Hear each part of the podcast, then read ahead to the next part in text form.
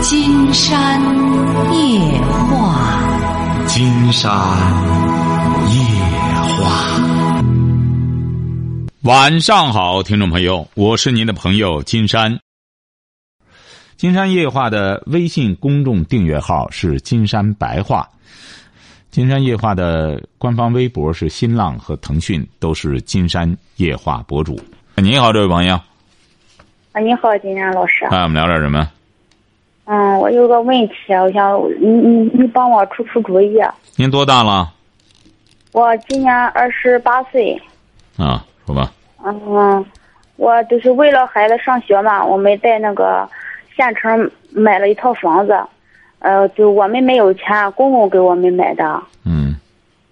嗯，那我我就是我呢是，嗯，去在一块儿，就是我公公和我婆婆也。也想着就是和我们一块儿去县城住，呃，他的意思是让我出去上班，还有我老公，让我婆婆在家看着两个孩子。我的大闺女是四岁，小，呃，第二个孩子是一岁半。嗯。我听你的节目有一年半了，那个，就是，嗯，以前的时候我也是这样想的，让我婆婆给我带孩子，我出去上班。自从听了你的节目之后，我就我就我就不想让他给我带了。就是说的难听点吧，我的婆婆这个人心眼不大，哎，怎么说呢？就心眼不大，够使吧，可以这么说。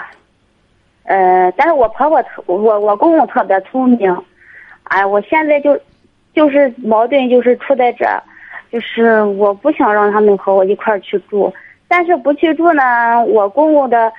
精神支柱就是我们一家四口，因为他跟我婆婆也没有什么好好，在一块也没有什么好说的。你什么文化？你是什么文化？我是初中文化。嗯。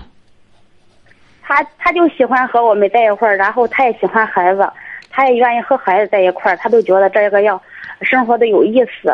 但是呢，就是在这个事上，我过不去的坎儿就是。我不愿意和我婆婆在一块儿。你光你光你不是你光愿意让他们给你买房子，但你不愿意让他们去住，是不是啊？可以这样说吗？实际上，实际上你现在的这个话呢，要是要是这样说起来呢，就是很简单。你说我很喜欢让他们给我买上房子，我们到县城去，我们两口在那住着，我不愿意让他们去住，不就这个意思吗？其实也不是这意思。其实吧，我不愿意去买。呃，他他觉得，反正早晚都得买。我的意思是，呃，为了孩子，我我可如果不买，他呃，我的意思是，可能是如果我不让他去住的话，他可能不给我买。我的意思是，不买我也不愿和他们一块住。我就想着，在农村住也挺好。我就是不去上班，然后在家好好。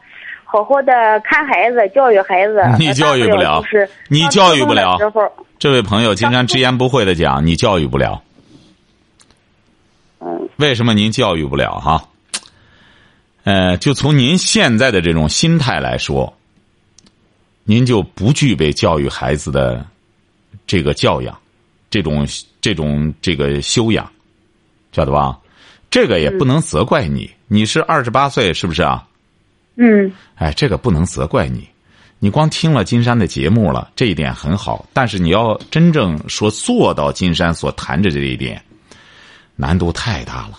就是说，你首先要做到，金山一再强调，孩子能够达到一个什么什么状态，完全源自于父母。你公公几个孩子？三个孩子。三个孩子，这你对象是老几啊？他是老三，他是老三，他上面还有什么几个哥哥？他是两个姐姐，两个姐姐。也就是说，你这个对象就是你公公的，说白了就是他的精神支柱，是不是啊？儿子就是他的精神支柱。你公公是干嘛的？他是开大车的。开大车的，这就是他的精神支柱。可是你呢？你不去考虑这个？你比如说，你公公开大车，说白了，辛辛苦苦挣出这个钱来。给你们买上房子，买多大的房子？一百一百二十来个平方吧。是啊，一百二十来个房，他是想希望去享有天伦之乐，到那之后还给你们看着孩子，还管着家。你看，你像你现在，你要真听金山的节目，首先要悟到一个什么问题啊？除了教育孩子之外，还有一个孝道的问题，因为他这个孩子他不是空穴来风，我们这个孩子是一代一代的这样传承下来的。所以说，你想一想，公公他费了这么大劲给你买上了，而且他来了，更多的是在帮你们的忙。可能呢，言语之间，你比如说你和他处不了，这这都是很正常。但是你要听了金山的节目，就应该学会相处，而且是要学会。把这一块资源，把它要搞活。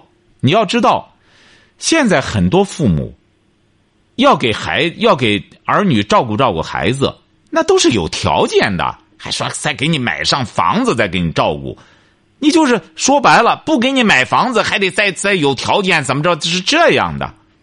而你想想，有很多父母无私的奉献，反而儿女还不领情。为什么说可怜天下父母心呢？解决这一问题的最好的办法，就是金山说那个办法。父母要有自，我们作为成年人过来的人，要有自己的精神乌托邦。你的精神支柱，不是哪个孩子，不是哪个孙女不是哪个外孙，而是你自己的精神支撑着你。杨绛为什么女儿、丈夫都去世了，自己一个人还能活得过百岁？二三十年，一个人活的，而且活得很幸福。为什么？有他的精神支柱，有他的精神花园。张学良同样也是这样，他把赵四儿最终都都熬死了。他过一百多岁，那个早都去世了。他有他自己的精神乐园。你这个电话突然出来噪音是什么原因呢？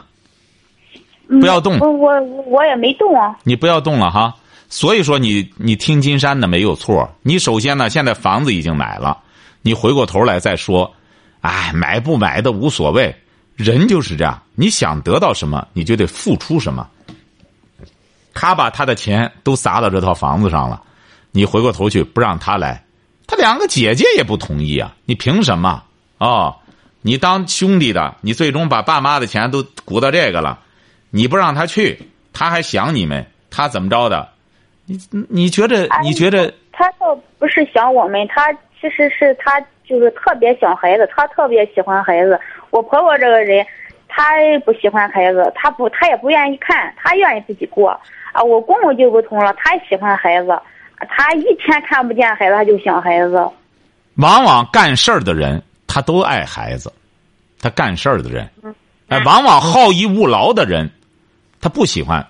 他不喜欢管孩子，为什么呢？他本身就光喜欢好逸恶劳，他就喜欢他把孩子当做负担。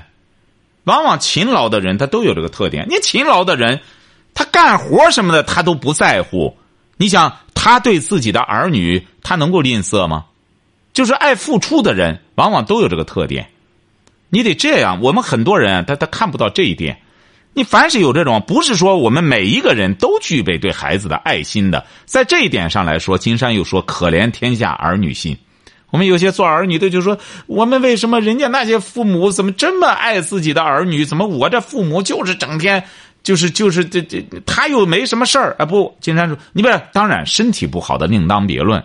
有些朋友啊，他就是这样，这个爱心呢，不是天生的。不是我们这个人啊，他就天生的就有爱心啊。说这什么虎毒不食子啊，他也不是天生的。这个爱心也是，妈，你说人类有爱心，你像皇帝，你像像李世民这样的明君，为什么哐哐哐一连杀三个儿子？哎，到了就说所谓的虎毒不食子，也是在什么情况下？当这个天平，他一旦。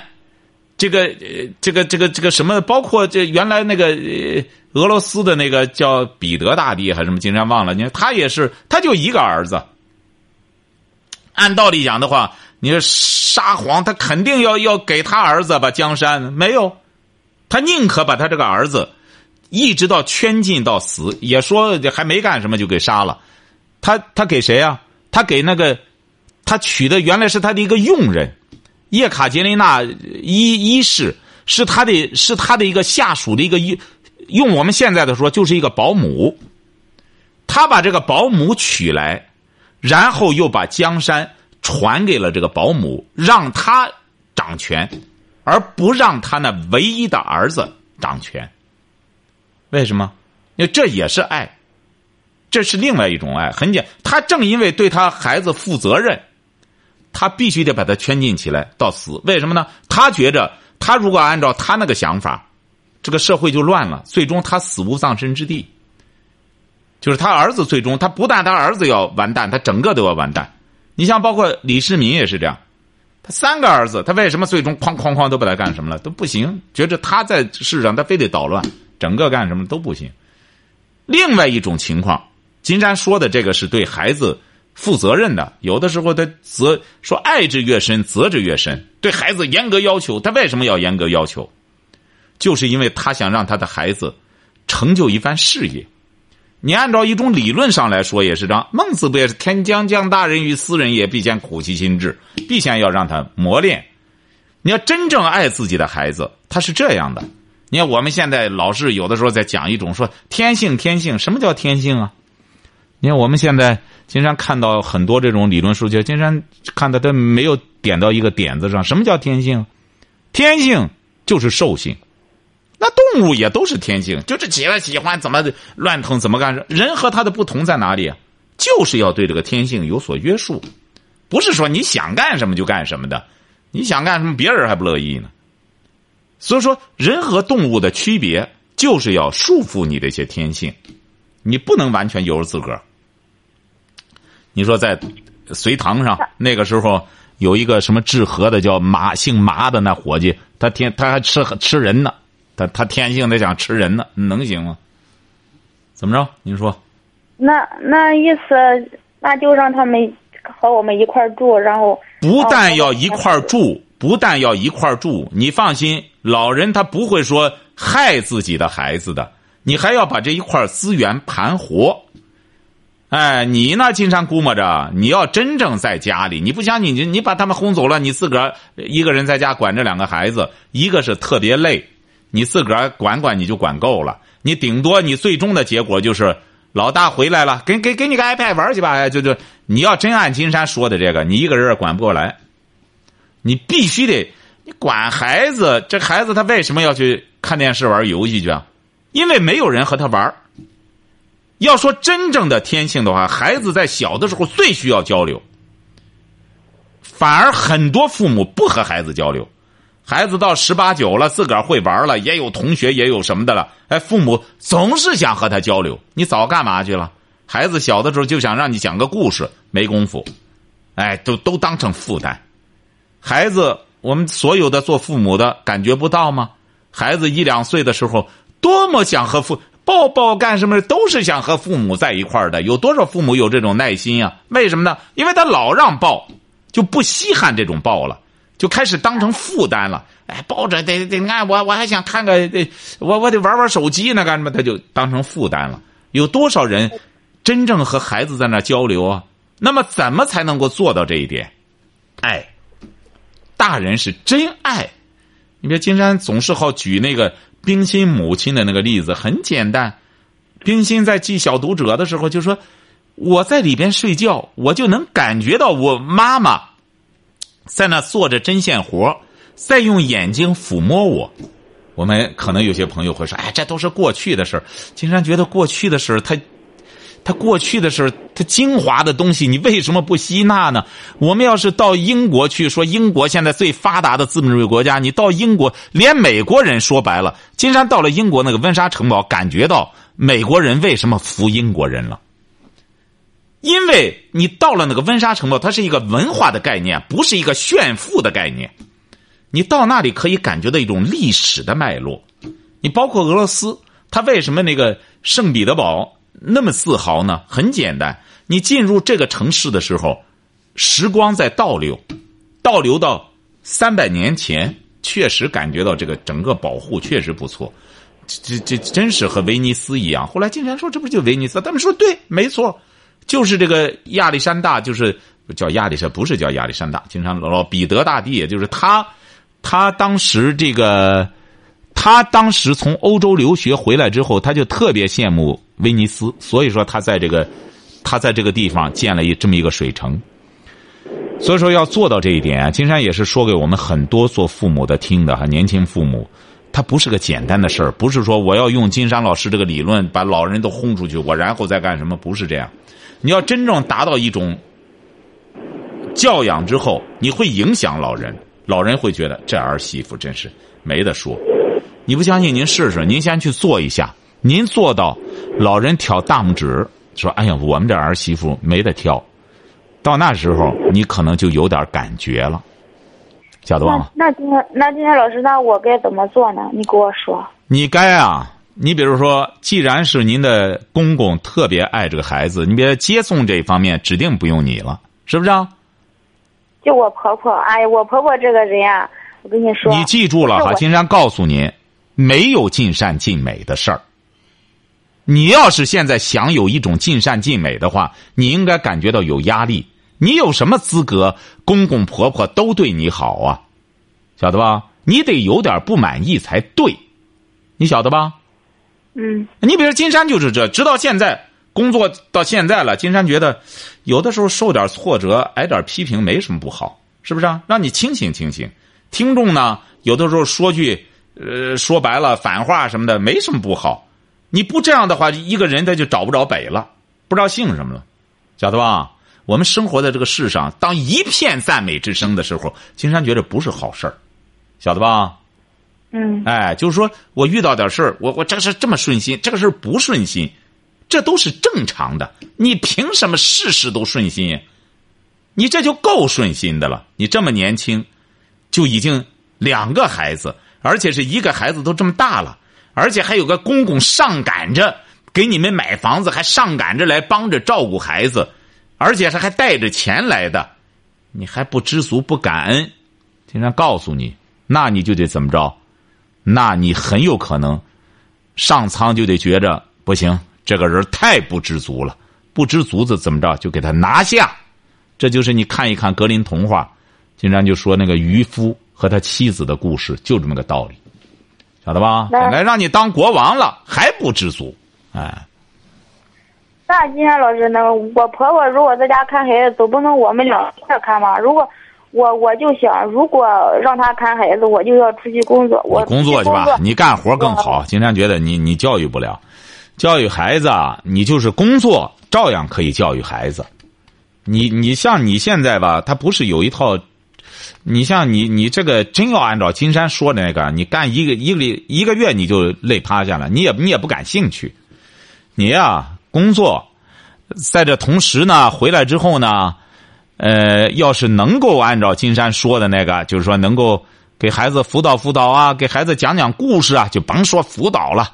一岁的孩子每天工作回来，就坚持和孩子睡觉之前给他讲上，你就能按照金山说的这个办法。每天给孩子讲上半个小时的故事，你就欧了，你就成功了。如果要是你讲的故事，孩子回过头来，妈妈要讲故事了，那你就大欧了，你就了不起了，咋的吧？我现在就给他讲故，我自从听这节目，我现在给他讲故事有一个月了吧？才一个月，早着呢，十年呢得，先坚持上十年。你这一岁的孩子，先坚持上十年再说，一个月也好。那那都是，就是我把孩子交给我婆婆了。就是我我现在感觉就是我，就是给给别人打工，我就是闲着，我挣的少。我想自己做买卖。您瞧瞧，您瞧瞧，就像您这种贪心，您说你凭什么你想挣得多？您说您您挣那么多钱干嘛呢？金山倒想问问您，今天要。你挣上，你挣钱干嘛？你想干嘛呢？你就说，你我我我姑姑买的那个房子就是二十万是现付，然后这个房子五十多万，剩下那三十多万是贷款啊。贷款让你对象挣去，你把精力放到照顾孩子身上。他一个月也就挣三千块钱。挣三千块钱，你可以再挣上两千。你早不早的挣这么一大笔钱呢？挣这么大笔钱干嘛呢？你闲着干嘛去？那我就是找个就找个工打就行了。没错，你还要多挣，你多挣，人家能给你自由吗？你多挣很简单，二十四小时给人干去，那二十四小时一点儿不能动，你是能挣一个月四五千没问题。那你这孩子谁还管？你孩子讲故事呢，你自个儿有点时间趴那睡觉了。所以说，记住了，听金山的节目啊，这位朋友啊，你得真听。听了之后呢，呃，你也有文化，你初中毕业了，你呢，你听的同时，你要记住了，也得让你对象听，也得让你公公婆婆听。只有你这一家人听，统一了意见了，才对孩子对孩子上心。光你一个人不行，你其他人，人家其他人还主要是管孩子的。如果要是他本身没有这个观念，你比如金山说教育重要，有些朋友他听，老人不听，老人就说了，我们就这样教过来的，这什么这什么这教育不教育啊？你你当初我也没教育你，你这不现在也不错吗？您说你这样一家人不光剩下抬杠了吗？你得都听。我感觉这个节目我听，我给我公公听，我公公挺赞同；给我对象听，他不听。你我就在旁边听，我们在一个屋里睡觉。他就不听，他玩游戏。所以说，你还这你还教育孩子呢？你大人的问题还没解决呢，家里问题这么复杂，你听啊？什么？我让他听。废话，你让他听，他又不是你儿，他能听你的吗？你有这个，你得让他听，你得有那本事。你这个智慧也是，你比如克林顿，他老婆让他当总统去，那那希拉里让他当总统。你对有些人来说，这不是这不笑话吗？你让我当总统，是不是啊？你还让我当马桶了？这不是和他干仗吗？这不笑话吗？我哪来的？我小县城来的，你让我当总统去？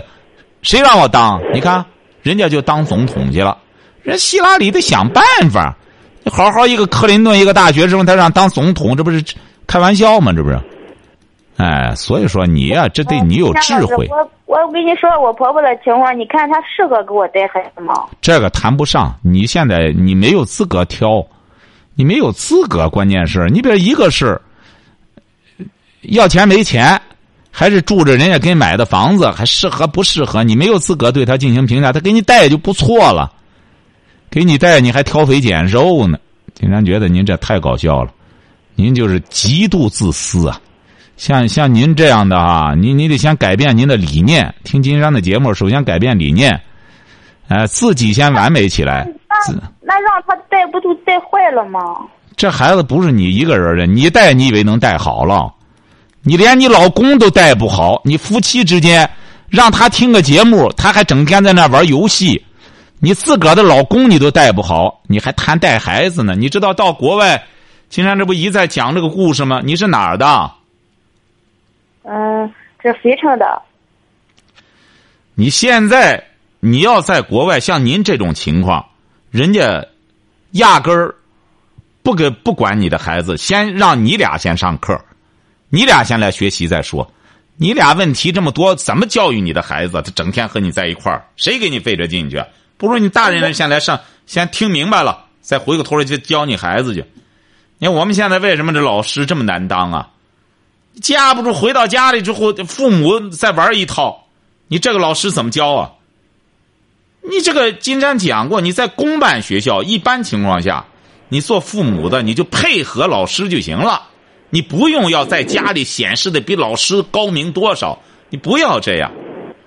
所以说到你现在，你回过头来挑剔你婆婆呢，人家翻了脸之后，你和你婆婆搞僵了，你公公再怎么说，人家像他老婆。哎，所以说你现在你还你还不具备这个挑肥拣瘦的这个资格，你不具备。不是不是，金燕老师，我跟你说，我婆婆什么样的人呀？什么样的人也比你好。你你你你你是什么样的人啊？我。你是什么样的人？你才二十八，你是什么样的人？先说，你什么样的人？你不觉得很搞笑吗？来了，住着人家的房子。用着人家这什么，老公该管的管不了，整天玩游戏，哎，你回去挑挑剔长辈，挑剔你婆婆，你说你是什么样的人？你知道你是什么样的人吗？经常给你告诉你，你是个不孝顺的人。你首先你对老人，人家再怎么说的话，人两口子合起伙来挣的钱，要你婆婆在这捣乱，给他买什么房子？怎么着？这这这，你公公也实现不了，他死活给你搅和。